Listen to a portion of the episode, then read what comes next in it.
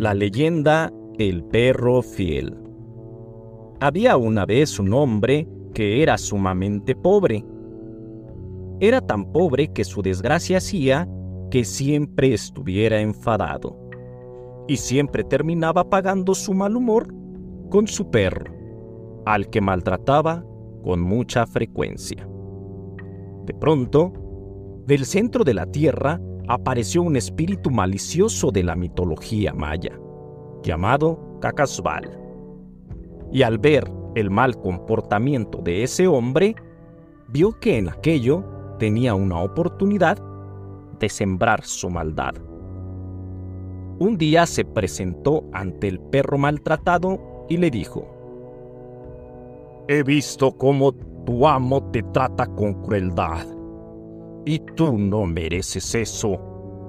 Si quieres, yo estoy dispuesto a ayudarte para que escapes de él. Pero el can le respondió, No, gracias. Debo serle fiel. ¿Es que acaso no te das cuenta que ese humano te hace la vida miserable? Le replicó el espíritu. Lo sé, pero le debo fidelidad. Él es un mal hombre y nunca te agradecerá tu fidelidad, le dijo el espíritu.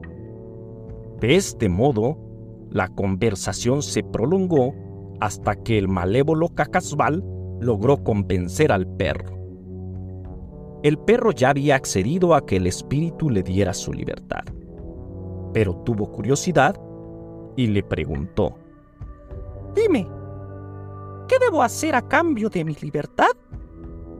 El espíritu, en una actitud relajada y sombría, le contestó, El precio de tu libertad es entregarme tu alma. El perro se asombró, pero pudo contestarle de una forma muy ágil e ingeniosa. Te entregaré mi alma con la condición de que digas cuántos pelos tengo.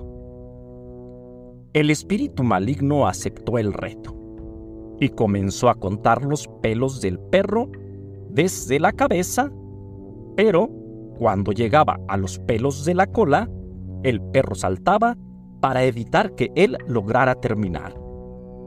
El perro hacía esto con mucha astucia, porque estaba comprometido con la fidelidad que profesaba hacia su amo.